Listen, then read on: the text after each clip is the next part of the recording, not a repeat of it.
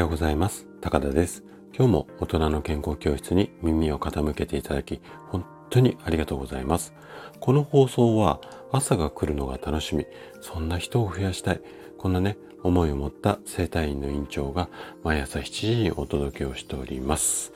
さて、今日はね、健康のお話をちょっとお休みして、あのー、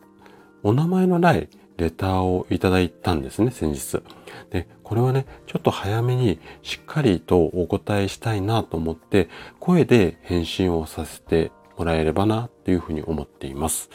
じゃあね、まずどんなレターだったか、レター読み上げますね。えー、突然のメッセージ失礼いたします。全く大人の健康教室と関係ないお話で大変申し訳ないのですが、先生の温かい声とお言葉で慰めていただけたら心が軽くなるかと思いメッセージさせていただきました。先週金曜日、まさかの出来事が起きてから一人になっては涙が溢れ、とても辛くて悲しい気持ちになります。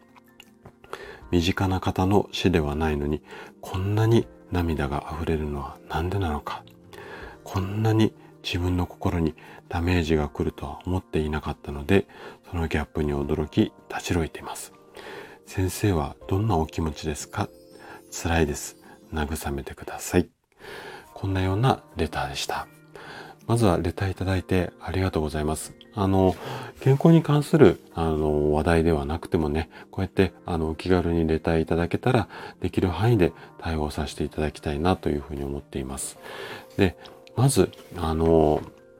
まあ、例のっていうか、先週の金曜日の出来事、これね、本当にこう、びっくりしたっていうか、まさかと思えるような出来事だったと、皆さんがね、そう思ってると思います。で、この出来事が起こってから、まあ、数日、今日でね、数日経つんですが、まだ、まあ、ニュースだとか、ネット上でもこう話題にね、いろいろと上がっている状態です。で、こう最近のネット時代の傾向なんですが、特に、うん、そうだな、ツイッターが中心になるとは思うんですけれども、例えばこういった大きな事件だとか事故が起こると、こう、現場でのリアルな、まあ、光景というか、それがこう、動画でね、すぐにこう、見られてしまう。で、そこには、こう、そこにこう映し出された映像っていうのは、まあ、いわゆる緊張した生々しい光景が映像で流れています。で、こう、まだネットがね、発達していない時代であれば、テレビの、まあ、ニュースとかでこんな事件がありました。あとは新聞で、まあ、こんな事件がありました。まあ、声だけとか文字だけで、まあ、そういうふうな放送されるので、映像っていうのは、まあ、よっぽどのことがない限り、こう、出てこない状況だと思うんですよね。で、そういった場合だと、まあ自分でこう頭で勝手に想像するだけの状態だったと思うんですが、今はその音だとか声、まあその場の雰囲気なんかリアルな光景が入ってきてしまうんですよね。で、ちょっとあの、今回のその金曜日の出来事とは違うと思うんですが、ここ数日ちょっとこう電車の中での何、こう、事件みたいなのも多いじゃないですか。人が暴れてるとか。そういったのも、まあ、視聴者さんが撮ったっていうような形の、まあ、リアルなね、映像、こう、皆さんが逃げ惑うような、ような、こう、動画とかが、こう、出ていると、それを見るだけですごくこう、胸が苦しくなるっていうか、緊張するっていうか、まあ、あたかもこう自分に合った出来事みたいな感じで捉えてしまうのが、こう映像だとやっぱりリアルにこうダイレクトにこう気持ちとか脳みそに来てしまうんですよね。で、これちょっと、うん、なんていうのかな、医学的な視点で見ると、脳はこう言葉だけでなくって、例えば、うん、音だとか、その場の、まあ、映像というか、光景というか、これが、こう、いくつも、例えば音だけじゃなくて見た感じ、あとはその、まあ、現場に居合わせた方だったら、匂いだったりとかね、その時の、こう、気温、暑さとか、うん、そういったこう、複数の事象っていうか事柄があると、こういった項目が多ければ多いほど、脳にはリアルにこう記憶されてしまうんですよ。で、その、まあ、しょう、うんと、内容がね、衝撃的であればあるほど、まあ、脳に記憶されて、かつ心がびっくりしてしまって、で、体的には、例えば、そのこう光景を思い出すだけで体がブルブル震えたりだとか、あとは急に涙が出てきたり、耳鳴りとかめまいがしたり、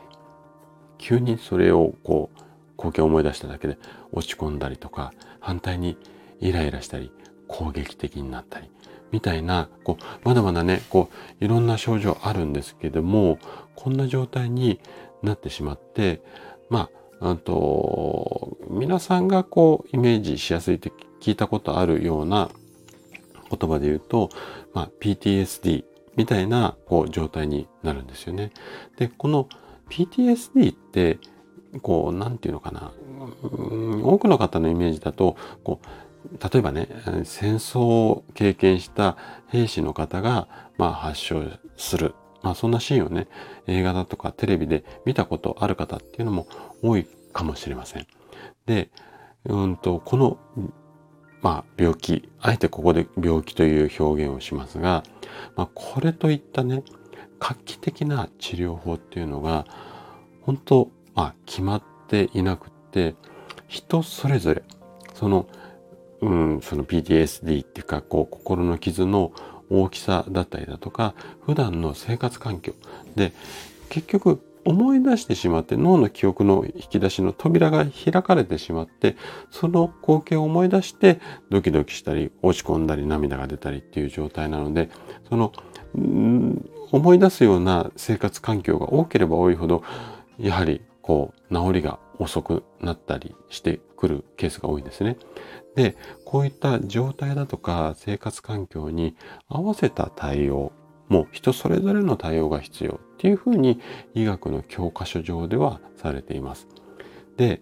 一般的な方法としては、先ほどもお話しした通り、そのよう、その光景をね、思い出すようなことをしない。で、まあ、今回のその、まあ、事件の例で言うと、今も報道されているような、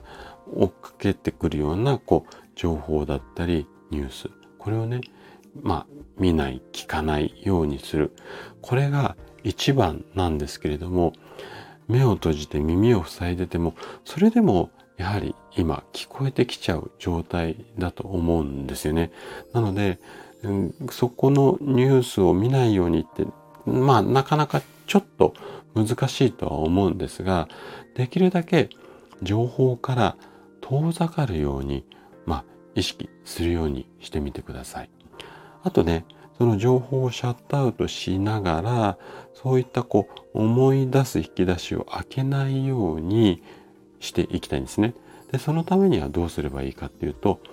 例えば好きな音楽を聴いたりだとか、あとは好きな香りを楽しんだり、まあ本を読んだりするのでもいいです。何かこう、ちょっと自分がきになること、もしくは夢中になれるようなことで、脳みその中をいっぱいにしてほしいんです。で、こういった好きなこととかをやってる時とか、あとはのんびりした気持ちになってる時っていうのは、こう、その、うん、今の PTSD みたいな症状が出てる時っていうのは、要は交感神経が高ぶった状態になっていくので、それをこういう好きなことをしながら沈めていく。こんな対応が大切かなというふうに思います。で、最初はね、頭で分かっていても、なかなか、まあ、できないっていうか、うん、見ない聞かないも含めて、まあ、できないことが多いと思うんですよ。ただ、少しずつ、こう、実践していくとね、あの慣れてくるでしょうし、まあ、目指すゴールとすると、見ても聞いても、